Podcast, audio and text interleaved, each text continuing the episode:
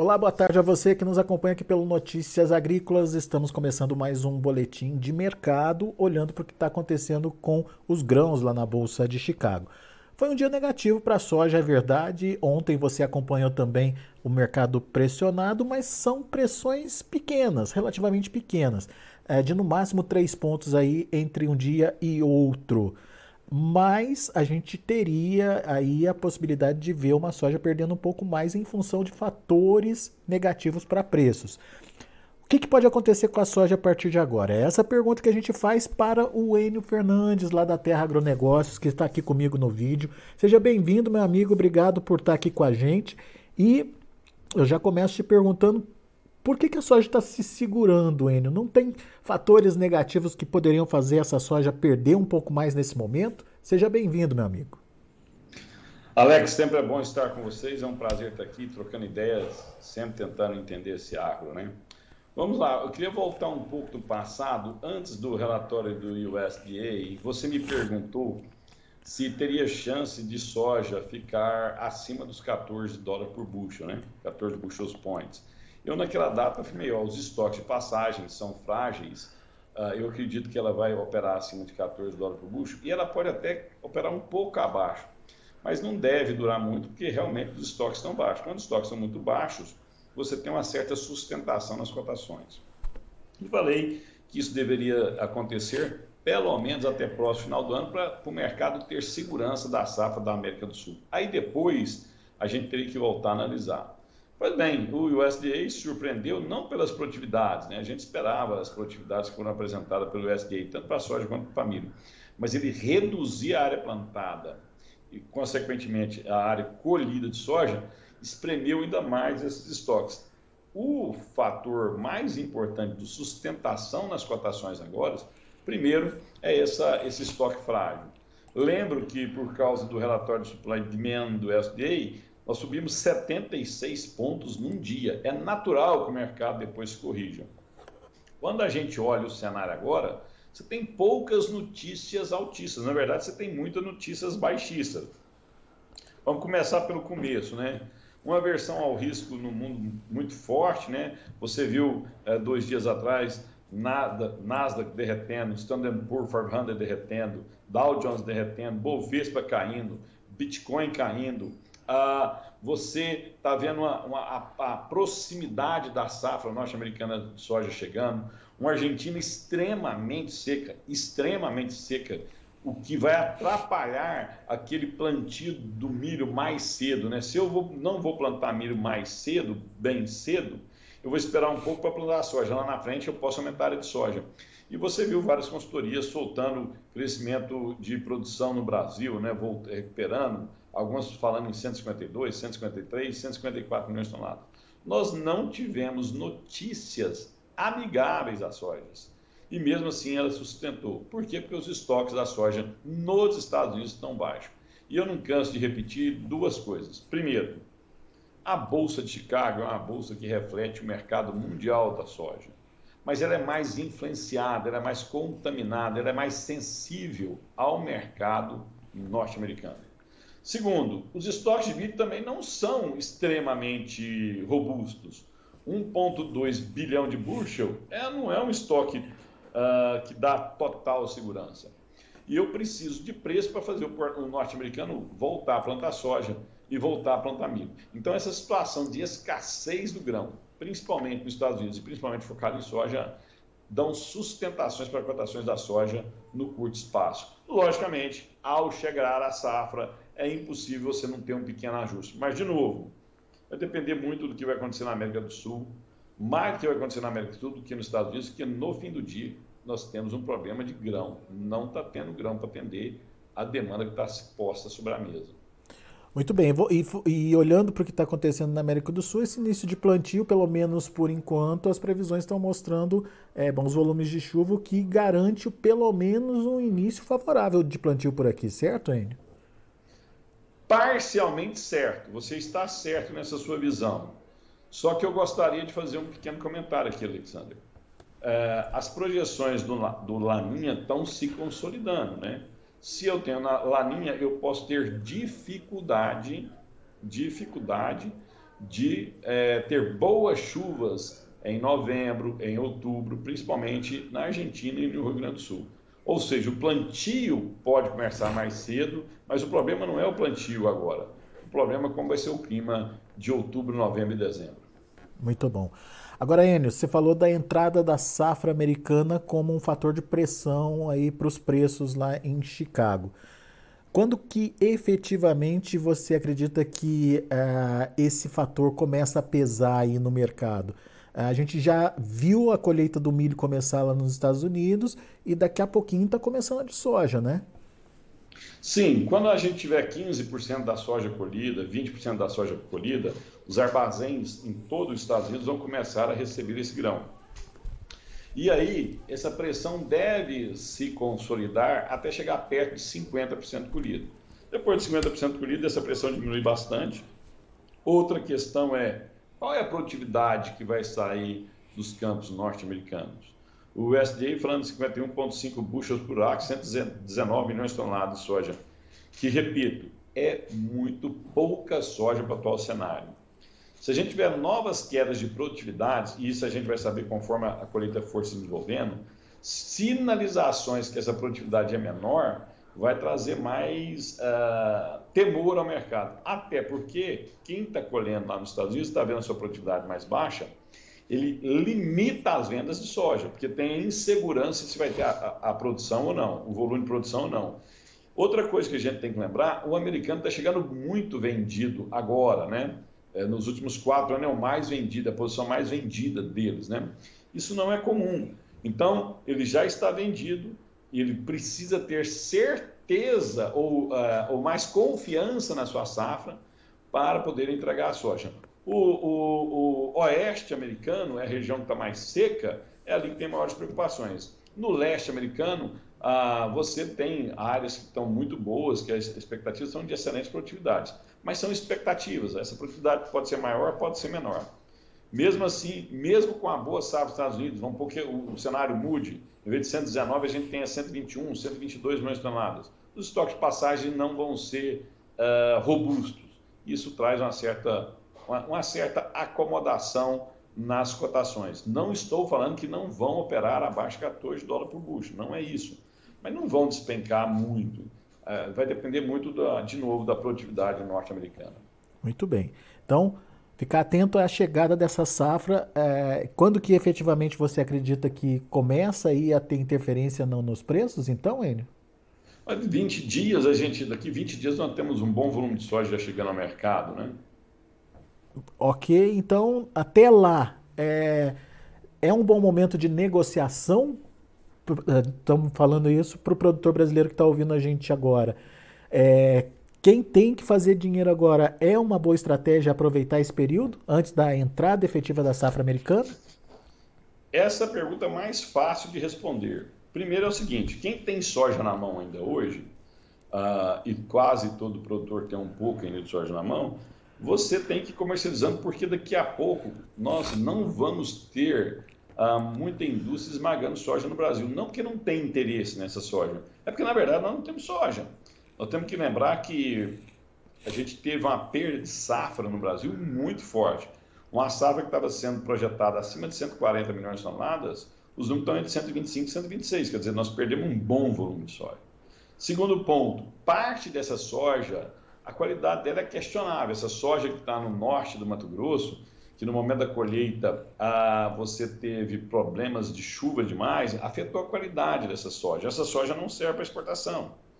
Então, assim, essa, a pouca disponibilidade de soja, as margens da indústria apertada, no caso do óleo de soja, ah, limitam o interesse das indústrias. E, e no final do dia, se você tem uma indústria no Rio Grande do Sul, no Paraná, onde você teve uma perda mais robusta de soja, né, de produtividade, de, de, safra no final da história, no final do dia, você vai parar mais cedo da manutenção na sua planta e tentar operar o mais rápido possível para você é, é, recuperar esse delay. Esse que... é o recado para a soja velha que está guardada ainda, né? Quer dizer, não pra é falta. Soja nova.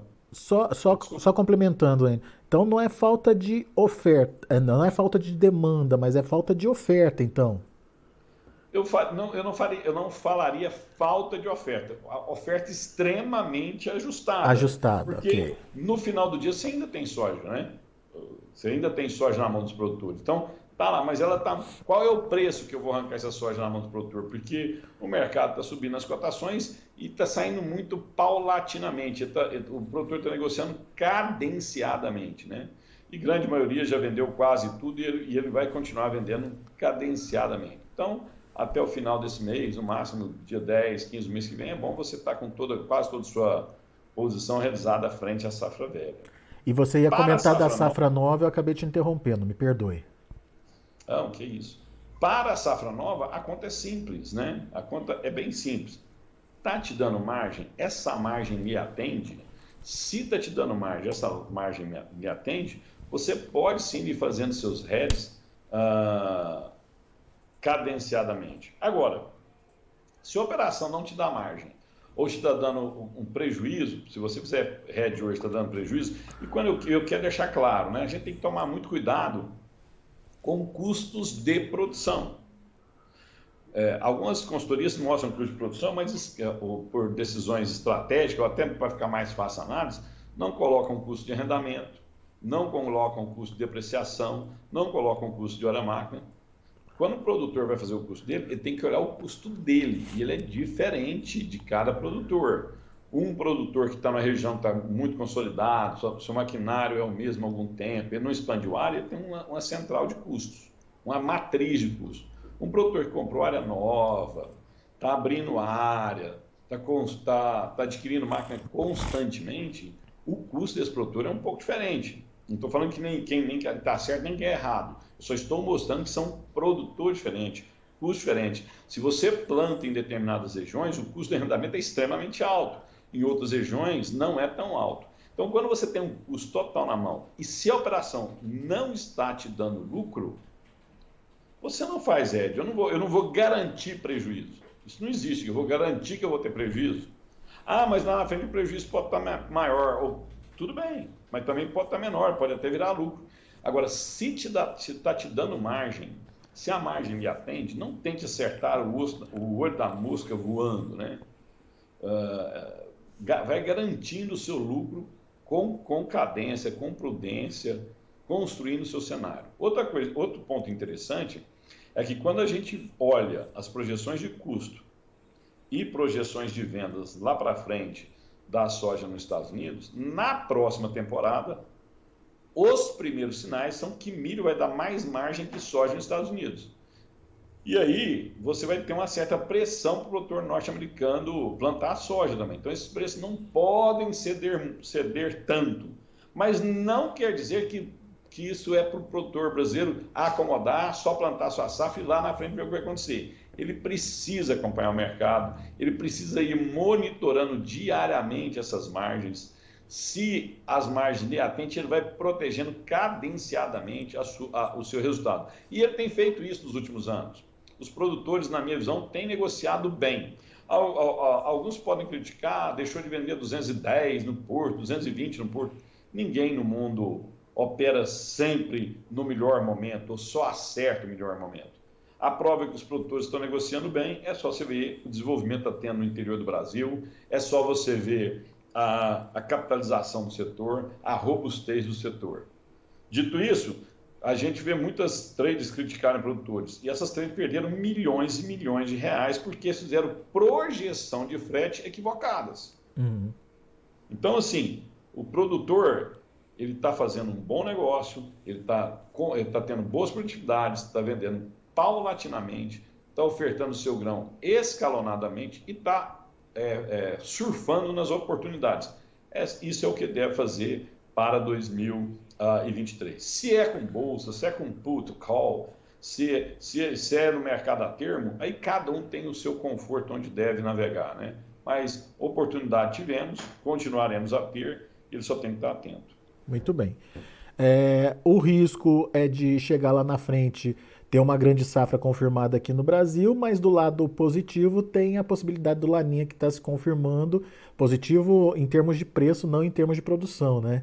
E pode afetar aí a produção de alguma forma na América do Sul, e a gente já viu isso acontecer principalmente é, na, na, no sul ali do, do Brasil, Argentina, enfim. É, e isso poderia trazer possibilidade de bons preços, mas enfim, a decisão é de cada produtor, certo, Enio? O risco é, ele tem que entender que existe, mas o posicionamento é ele quem faz, certo? Correto. Você, você tem, logicamente, você tem é, chance de preços muito mais altos, né? Se você tiver uma quebra de novo na América do Sul, você, uh, o mercado vai ficar extremamente tenso. Né? Se você tiver uh, algum problema de climático no final da colheita dos Estados Unidos, vocês vão lembrar, recentemente nós tivemos o famoso direito, né, que é, causou prejuízos enormes na infraestrutura dos Estados Unidos. Os, os importadores tiveram que vir aqui correndo comprar soja no Brasil, na América do Sul. Né? E nós também podemos ter a possibilidade de preços menores já pensou se o governo argentino estica essa condição de, de um dólar mais favorável para a soja, ou até melhora essa condição? Então, qualquer atividade econômica tem risco. E os agentes econômicos reagem a risco. Só que, no fim do dia, eu preciso gerar produção de grãos. Para eu gerar produção de grãos, eu preciso dar margem para os operadores. Esta é uma certa segurança que no curto espaço de, tempo os produtores têm devido aos baixos estoques dos Estados Unidos. Agora, se nós tivermos uma safra tranquila nos Estados Unidos, depois nós temos uma excelente safra na América do Sul e o americano de novo plantando soja uh, com robustez, aí é a lei que impera, é a lei da oferta e da demanda, os preços vão ceder. Só que hoje a foto que nós temos não é essa. Por isso é preciso você acompanhar, pegar fontes de informações confiáveis, ver de onde vem sua informação. Né? Cada informação é contaminada com as suas idiosincrasias, do que se formam. Né? E você tem que estar preparado para capturar o que é interessante para você, entender o que é interessante para você e se defender de comentários, às vezes, um pouco dúbios. Boa, Enio. Recado dado, então, você viu aí estratégias e possibilidades para a sua comercialização trazidas aí pelo, pelo Enio Fernandes. Meu caro, muito obrigado mais uma vez pela sua participação aqui uh, no Notícias Agrícolas e volte sempre, Hélio. É sempre um prazer estar com vocês. Um grande abraço a cada um de vocês. Que Deus ilumine muito os produtores que tenham uma boa safra, está se iniciando agora, com boas produtividades e bons resultados. Um abraço, tchau, tchau. Valeu, Enio, abraço. Tá aí Enio Fernandes avaliando e analisando o mercado da soja aqui pra gente. Vamos ver como encerrar as negociações lá na Bolsa de Chicago, de olho na tela. Soja para novembro, 14 dólares e 48 centos por bushel, acabou perdendo 3 pontinhos. Janeiro também quase 3 pontos de perda, fechando a 14,55. O março, 14,56, uma queda de 2,25. E o maio, 14,57, uma queda aí de 1 ponto mais 75. Esses são os números da soja. O milho teve um fechamento misto, dezembro fechou com queda de 0,25, 6,77 foi o encerramento. O março, 6 dólares e 83 ganhou 0,25. O maio, 6,83 também ganhou 0,75. E o julho, 1 ponto mais 25 de alta a 6 dólares e 77 centes por bushel. E para finalizar, temos o trigo. O trigo que tem uma influência dessa questão geopolítica maior aí na sua precificação. Essa, é, de novo, essa tensão se acirrando aí em relação ao corredor de exportação, de novo essa tensão se acirrando nessa relação entre China e Estados Unidos, isso fez o trigo voltar a subir forte hoje. Dezembro, 8 dólares e 59 centos por bushel, 14 pontos mais 75 de alta. Uh, março fechou com 14 pontos mais 25 de alta, 8 dólares e 74 centos por bushel. E o maio, 8,84, 14 pontos e meio de elevação. Julho fechou a 8,75 com 15 de alta. São os números de hoje do mercado de grãos lá na Bolsa de Chicago. A gente fica por aqui. Agradeço a sua atenção e audiência. Notícias Agrícolas, 25 anos ao lado do produtor rural. Participe das nossas mídias sociais no Facebook Notícias Agrícolas, no Instagram, arroba Notícias Agrícolas e em nosso Twitter, arroba Notiagre. E para assistir todos os nossos vídeos, se inscreva no YouTube e na Twitch Notícias Agrícolas Oficial.